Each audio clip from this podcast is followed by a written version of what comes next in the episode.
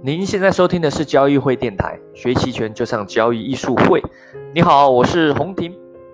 那这个最近大家如果关心新闻或关心一些金融事件，一些公众号，你应该听过一个所谓的韩国人搞爆了一家基金，对吧？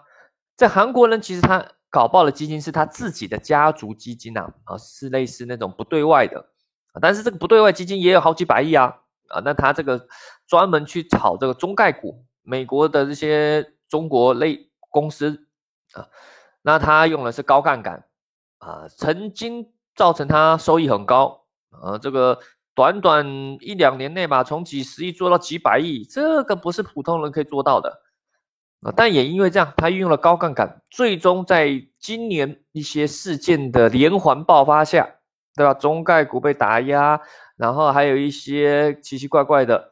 啊，那搭配最后一个，他那个某一支美国的传媒公司，他也重注压的，发生一些黑天鹅事件，暴跌后连带的带动他所有的资产流动性危险，那只好被他的券商强平了啊。那他最终目前看起来下场不太好，爆仓了，对吧？有人说啊，为何他赚了这么多钱，不懂得把钱放到固收啊，对吧？每年百分之四，他这个几百亿也有好几千万可以花啊。如果他有这种想法，那他也不会成为现在的他，对吧？会有爆仓的人，他因为是用他这套方法做到这么高收益，所以也会造成最终他的这个结局。那一般呢，这种经历过大行情几轮的，他把钱做大，基本上金融交易就像在玩游戏了。他追求的是一种自我的实现，而不是那个钱，钱只是游戏的筹码。对吧？对他来说，其实已经生活无缺了。当然，他可能自己的欲望，但是这些钱对他来说都只是数字了。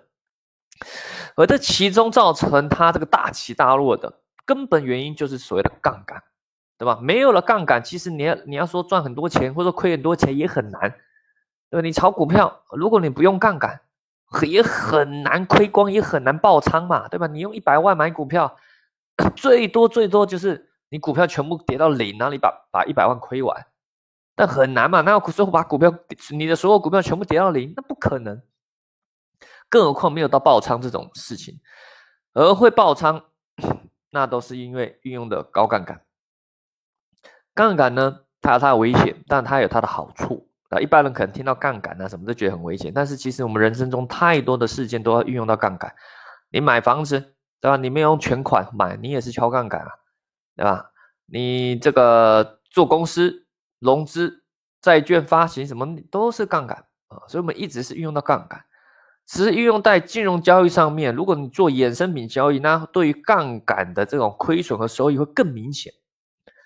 股票上杠杆我们就不特别去说明，反正就是融资融券这个啊。那期货上杠杆又更大了。对吧？一般来说，其实是看你应用的资金以及你所谓拥有的实体的这个资金做个比较，就是看你的杠杆嘛。例如，你做了个期货啊，假设是豆粕期货，一手假设价值是一百万，那你保证金只要十万，那就相当于你用十万去拥有的一百万的东西，那就相当于十倍杠杆，对吧？很好算。期货是这样看，股票也是这样看。那么？你这个反正线性商品都是这样的看，你买房子这种杠杆都是类似的。但我们今天介绍是期权的杠杆，期权的杠杆就比较特别，因为期权是非线性的产品，所以它不能用这用这种线性的思维去思考它杠杆。我们在这个每周三晚上，比如在前几天，我们这种交易会的周课，在视频号哦，大家如果有感兴趣，可以关注视频号交易艺术会，我们都在每周三晚上八点有这个视频号的这个直播。在上一次直播中，我们就。邀请到嘉宾去聊到这期权的杠杆去怎么计算，他就讲到这所谓的软件上都会有个杠杆率和实质杠杆这两个数值去看。一般如果你纯粹去看杠杆率会不准，因为例如你期权买个虚值期权，可能只要花一百块，结果你拥有，例如我们说三百 ETF 期权好了，三百 ETF 期权一个期权合约是一万股，也就是如果你买一个虚值期权只要一百块，你用了一百块就可以拥有相当于。假设我们说三百 ETF 现在每股价格在五块钱，相当于有五万，用一百块可以拥有五万的东西，那你这杠杆多高啊，对吧？夸张的高。可是实际呢，你会发现期权不是这样的。那一般说高杠杆就是说赚得快，亏得也快。可是你知道期权买方亏损有限，获利无限嘛？所以它杠杆就不是这样看的。所以你拥有一百块，那拿到了五万，其实你不是马上拥有类似这样的杠杆。期权买方它很特别，它是非线性，它在上涨的时候。需要去看它的 delta，也就是说，这个权利金的变化是如何跟这个标的的去联动的。所以你看虚值期权，一般来说了，它的这个 delta 都很低，但是随着行情一直上涨，一直上涨，你是虚值期权越来越靠近平值和实值的时候，它 delta 会越来越增加。就把 delta 这个含量考虑进去，那你就会发现它的杠杆就没有实际上这么高。所以软件上会会有一个叫实值杠杆的东西，这个这个栏位。其实它的公式啊也很简单，就是期权价格的变化百分啊，应该说 ETF 价格去除上期权价格啊，再乘上个 delta，就是所谓的实值的杠杆。那你就会发现，哎，这个数值就会小很多了啊。你的虚值期权看起来杠杆就没这么高了啊，而且也不是越虚值杠杆越高，它会找到一个平衡点啊。所以一般来说，你去看。通常约大概在虚值两档左右是实值杠杆最高的地方啊，或者是说你靠近平值实值一档啊两档，差不多就在那个地方实值杠杆会比较高，不是越虚越高。那你要看，那如果这个很实的地方，你会发现它杠杆是不高的啊，因为你越实值会越像标的嘛。可是即使再实值，它还是自带杠杆。例如你自己打开软件去买一个很实值的认购期权。五零 ETF 或三百 ETF 都可以，那你会发现它的杠杆可能大概是八倍、九倍，啊，也可以哦。也意思说，你相当于你持有 ETF，你不需要用那么多钱去持有那个 ETF，你相当于只要花八分之一的资金、九分之一的资金，就相当于持有了一万股的那个 ETF，也是增加了杠杆啊，对吧？所以我们常常说，如果你长期偏多，你不一定要去拿 ETF 嘛，对吧？那个耗资金太大。你可以去买一个远月深度实质认购，或者是远月去合成一个标的，对吧？大家知道合成标的嘛？就是买入同一个行权价认购期权，加卖出同个行权价认沽期权，那这样就是合成一个标的啊。那你还可以趁最近有贴水，你看到最近其实这个 ETF 市场啊，在我录这个音频四月初的时候啊，无论是五零或是三百，你看元月它贴水还算是比较多。所以你去长期持有还可以多赚一点这样的贴水啊，所以期权买方的杠杆大概是这样看的，所以然后你会看它杠杆是比较高的啊，也比较猛。那卖方的杠杆又不一样了，卖方杠杆就会用比较简单的算法，就是你这个耗用多少保证金，相当于拥有了多少的标的啊。例如你卖一手五点五的认购期权，假设保证金五千，那就相当于你用了五千。去做空了五点五的呃，做空了三百 ETF 一万股啊，但当然你不会马上是这样啊，是要等到行情真的对你不利的时候，你才会感受到这样的亏损。所以一般来说，我们做期权卖方不是真正说什么亏损无限造成你的风险，而是你不知不觉把杠杆放了很大，对吧？因为你一开始亏的很慢，你如果现在马上做空，无论是做空股指或是做空 ETF，你马上。行情上涨，你就感觉到那亏损很痛，对吧？所以你不敢做空太多。可是你去卖出认购期权，尤其你去卖比较虚值一点的，你其实也相当于拥有了这么高的杠杆。只是一开始你亏的慢，那个杠杆没有表现出来。可是越来越靠近你，你的认购期权越来越靠近平值，最终变实值的时候，你就会发现，你这个卖的一手啊。就相当于做空了一万股，假设 ETF，你就相当于做空了一万股，亏起来就像做空一万股那样快。那如果你做了十手，你就相当于做空十万股啊，对吧？所以说为什么卖方危险就在于说不知不觉你把杠杆放大，这是它危险的地方。当然懂的人会懂得去去避险啊，做对冲什么的，那是另外。我讲说，如果你纯粹裸卖、纯粹的裸做空之类的，这是它的风险。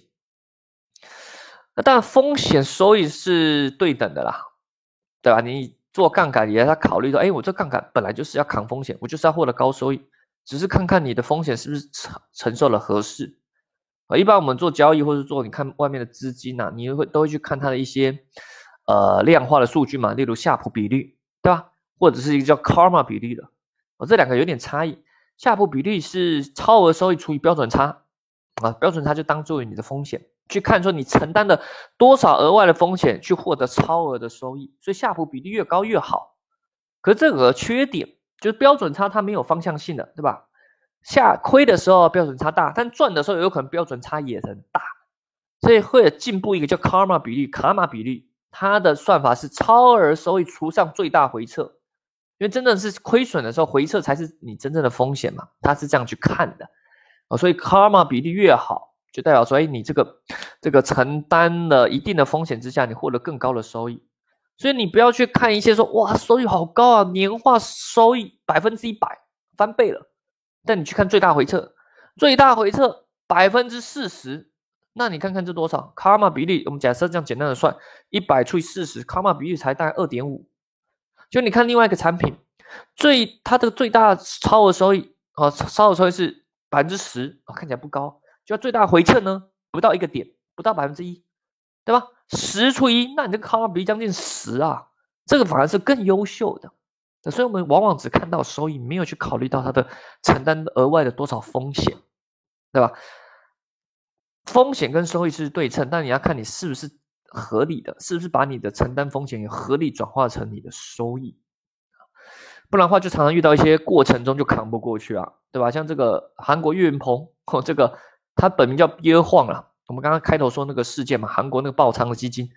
他有可能最终他对的假设啦，最终他的赌的这些媒体股、中概股，最终可能假设一年后或者半年后涨得很高了，可是它中间的过程就没扛过去啊。尤其衍生品交易中间的过程你没扛过去，那未来的这个终点对你来说都不重要了，因为你在周中间就出局了啊。用了杠杆的这个交易的话，更需要考虑到过程哦。期权也更重视过程，它就是一个入境交易。那如果你要用的好啊，你又想说，我怎么老师我怎么想要抓高收益？你说一波流对吧？常常说趋势一波流，那我怎么样可以这个真正的在承受杠杆的情况下，又能去抓取到一些趋势？那你就要做一些搭配啦，对吧？假设你真的判断出什么行情，那一开始行情在铺垫的时候，可能是一些折磨嘛，可能是震荡上涨、N 字形上涨之类的，那你用期权买方不是很有利。卖方你又觉得赚的慢，那你可以用期货先布局些底仓啊，清仓布局底仓，慢慢的布，等到最终你判断行情，因为最终一定会有个主升浪喷出的喷出的行情，无论是你判断趋势突破，或是区间突破之类的，或者是你什么均线这个突破之类的，反正你有个判断方式，这时候再追买期权进去，快速的加仓放大杠杆，即使很不幸遇到突然回落。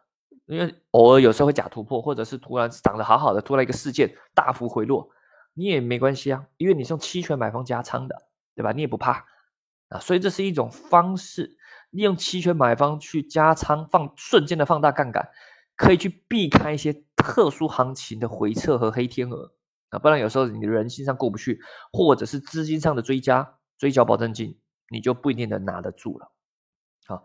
就像我们最近准备去发行的一些产品啊，我们最近在跟 Jack，我们在发要准备要发行一些期权的一些私募产品，我们也就在准备去去用不同型的策略啊，有那种比较拼高收益的啊，利用期权买方的，也有些比较稳健的啊，用期权的卖方啊，稳定的控制中性策略的啊，那不同的风格用了杠杆以及它控制的风险回撤，还有它的收益就会不一样。啊，这个在很多的私募产品上也都有它这样的分类。那你当然你个人交易啊，也可以去考虑到这一点啊。往往一般人交易都只是啊敲杠杆跟他拼了啊，这是比较勇敢的。有些人比较保守，哎呀杠杆这太太危险了，不要去用。这两个我觉得都太 极端了，对吧？你这个这个完全用杠杆去拼高风险高高收益，但但大起大落，有可能在落的时候你就一次就出局了啊，就没有未来了。那如果都不用杠杆，就做的很保守，真正的行情来，你又没没有去利用到，又浪费了一些行情，也是可惜啊。所以我一我的哲学一般都是比较偏中庸 之道，要去找的一个这样的平衡点。无论是人生还是交易，有时候是很矛盾，就是找找寻中间的平衡点。太左太右，我觉得都是有问题的啊。那杠杆这种东西啊，用的好可以帮助你，用不好当然可能也会害到你。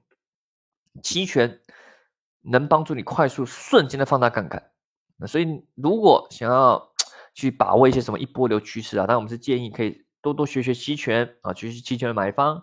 那如果稳健的去做一些杠杆，也可以利用期权的卖方搭配现货，对吧？你买股票搭配期权卖方去卖期权做对冲，都是可以在合理的运用杠杆下提高收益的啊！不要认为说啊，杠杆好像就是跟他拼了一一把要冲，不是这样的。好，衍生品产品有更多好玩的策略可以去应用啊，不是你想象中只是赌博而已啊，这个就就太浪费了。好了，那这个大家听音频的时候，估计是在清明假期啦。那这个清明假期也不能说祝大家快乐，这只是说大家这好好休息。好，我们这个第一季也差不多结束，迎接准备迎接春天了。那我们交易书会呢，也会有更多的这个培训课程啊。如果大家欢迎四月份有 K 线高 K 线高阶班，由 Jack 去讲解 K 线的应用。当然，平常一些期权的知识课程、期权买方趋势交易艺术班啊，这个视频课程，如果感兴趣，都可以咨询我们的工作人员，或者是在交易艺术会的公众号。啊，去去去看，去咨询这课程，如何去学习啊？那当然，我们最近发产品，如果大家有感兴趣的，啊，是关于期权的私募产品，有兴趣也可以咨询我们的工作人员。好了，那我们下期再见，拜拜。